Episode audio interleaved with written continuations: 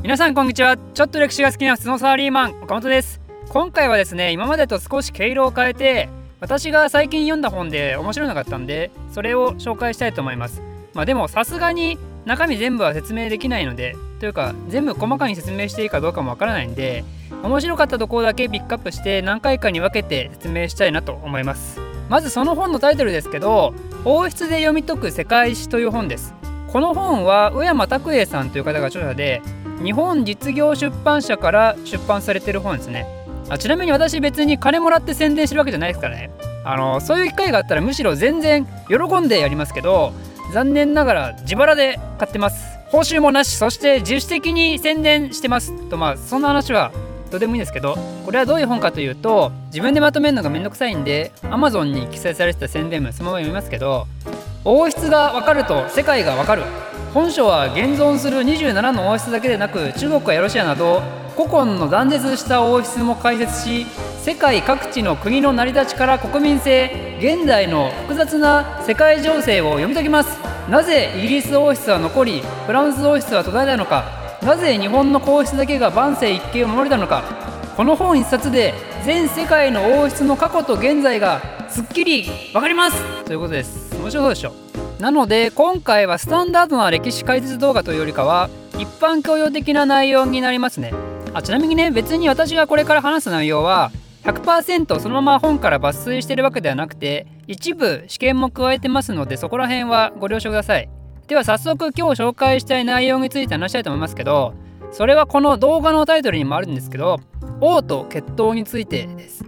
ここで言う王っていうのは一般的な国の権力者という意味です。なので中国皇帝や日本の天皇も含みます。ちなみにローマ皇帝は含みません。ローマ皇帝についてはまたそのうち説明します。王っていうのは皆さんイメージできる通り血統と切っても切り離せない関係ですよね。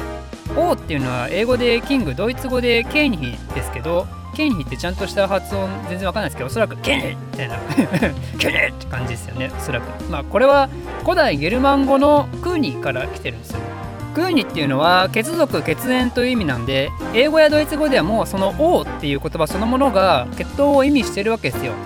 そもそもなぜ王に血統が必要かというと別に差別的な意識が働いてるわけではなくてですね差別的っていうのは、まあ、よく映画なり小説なりで出てくるような高貴な地とか汚れた地とか、まあ、そういうところから来る先民思想的な意味合いではなくて単純にその王様が治める国の安定秩序維持なんですよ。もともとの目的としては。だってねもし誰でも彼でも王様になれとしたらその国めっちゃ荒れますよね。その王様が年取ったとか病気したとか怪我したとかまあ何でもいいですけど王様が危険な状態になった時にその度に有力者が王座を巡る天下一武道会やってたらね、まあ、国内は少なくとも半世紀ごとに戦乱の世の中になっちゃうわけですよ。なのでそういうことが起こらないようにどんな時代でも普遍的な価値観に基づいて誰しもが認めることができる王の後継者っていうのが必要だったわけですよね。その手段が、えー、血統による王位継承だったんですよ。なので血統というのは国を安定的に運営していくための昔ながらの知恵なわけですよね。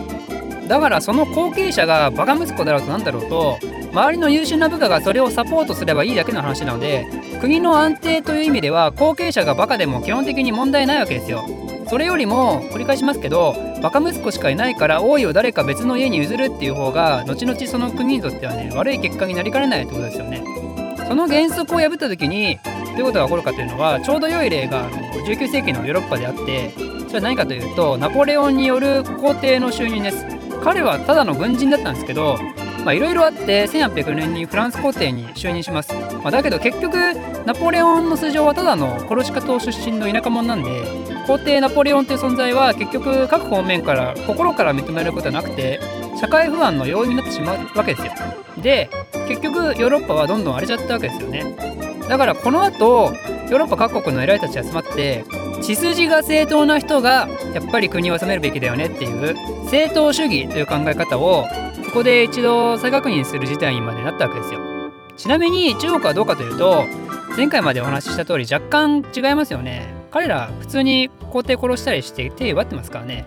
でもねあれは液性革命というものに沿った一応れっきとした中国ならではの原則が別にあるんであれはあれでいいんですよ。王朝が変わって少なくともその王朝が安定してる時は中国だって血統で定位継承するわけですからね。だから根本的な考え方は同じなわけですよ。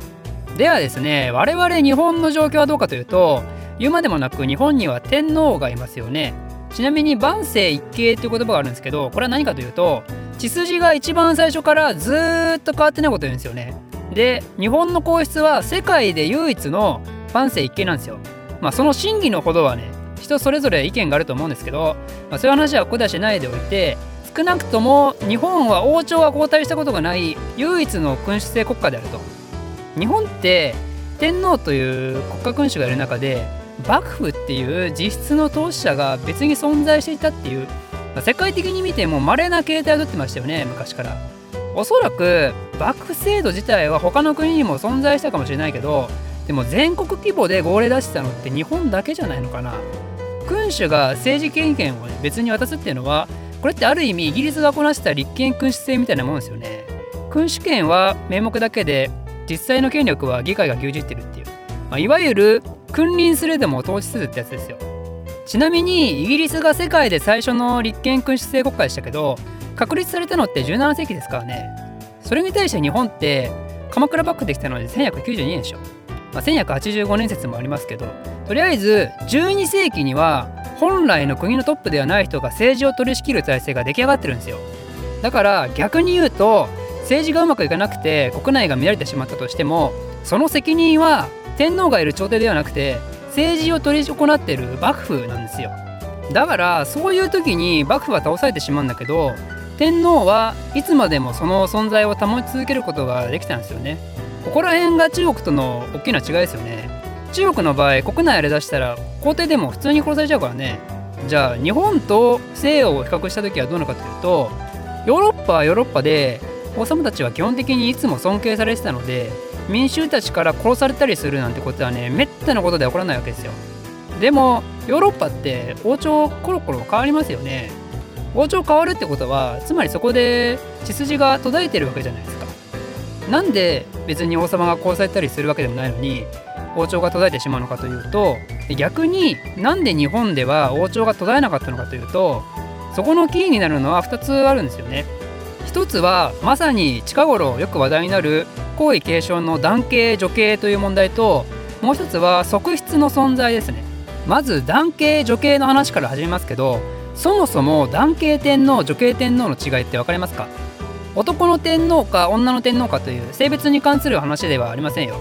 その天皇の父親か母親どちらが天皇家の血を持ってるかという話です。例えば私が天皇だとして岡本天皇の父親が皇族で母親が一般人なら私は男系天皇で岡本天皇の母親が皇族父親が一般人だったら私は女系天皇となります。で日本は過去一度も女系天皇を認めたことはないんですよね。それはなぜかというと女系天皇というのは結局国家安泰に対する災いの種なわけですよ。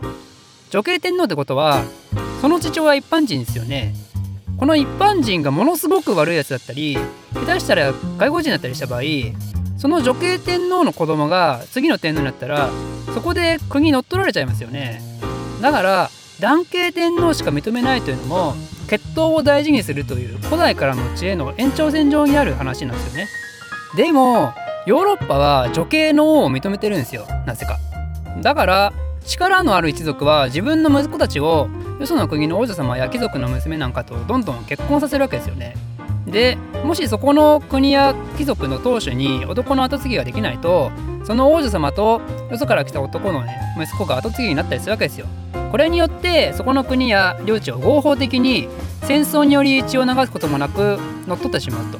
そうやって勢力を強めていった代表格がハプスブルク家なわけですよね。もしかしたらここまでであの疑問に思う方もいらっしゃるかもしれないですけどヨーロッパのように女系を認めていても結局当主に男の後継ぎがいれば問題ないわけですよ。でもそう常にうまくいかないからわざわざ他の家の子供を頼ってしまうわけですよね。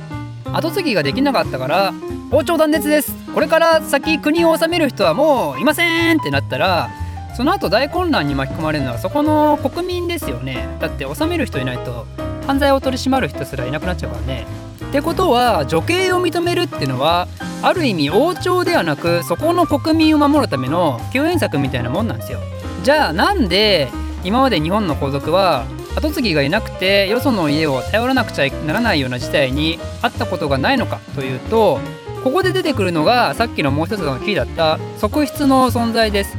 側室というのは第二夫人第三夫人みたいなね。だけど正式な奥さんではないから決して一夫多妻制というわけじゃないです。明治天皇の前までは天皇には側室がいるのが当たり前でそれによっていろんな人と子供をポンポン作ってたからね。これはね君主で偉いから本能のままに性欲を解放してたとかそういう話じゃなくてリスクヘッジですよ。一人の女性と作れる子供の数は限られてますからね。だけどヨーロッパっていうのは側室という概念がないんですよね。これはキリスト教の教義によるものっていう話。つまり側室のような実質一夫多妻制なんていうのはけしからんっていうところから来てるなんて話もあるんですけどでもヨーロッパも側室じゃないけど普通に第二夫人第三夫人のような人はいたからね。その人たちを交渉というんですけどその人たちは普通に子供作ってるんですよ。制裁とは別に。だけど側室と交渉との一番の違いは何かというと皇位王位継承権があるかどうかなんですよね。側室の子供は継承権あるんですけど交渉の子供は継承権ないんですよ。だからヨーロッパの人たちは制裁と子作りがうまくいかないとすぐに他家に乗っ取られて王朝断絶ということになるわけですよ。だけどそうやってヨーロッパで大きな影響力を持ちすぎたハプスブルク家は後々どうなってしまうかというとヨーロッパ屈指の名門になってしまって格下貴族とは結婚できないとか宗教絡みでカトリックとしか結婚できないとかで最終的には近親婚しか選択肢がなくなってしまってその結果が繰り返された近親婚による数多くの遺伝子疾患だったり突出した顎によって苦しめられるっていう、まあ、大きな業のようなものを背負うことになるわけですよね。でそれに対して日本はというと明治天皇以降道徳的な観点から側室を廃止して皇位継承問題がついに21世紀になって登場してきたということですよ。もちろん現代で側室制度の復活なんてのは無理でしょうから仮に旧皇族が皇族復帰を果たす時代になったとしても今後100年200年と時代がどんどん進むにつれて天皇の後継者問題っていうのはさらにドキドキハラハラになるかもしれません。ということで、えー、今日は王と血統について主に一般的な内容で話をしましたけど次回はヨーロッパ王室についてもう少し具体的に話をしていきたいと思います。この動画を少しでも面白いためになると思っていただいた方はいいねとチャンネル登録のほどよろしくお願いします。ではまた。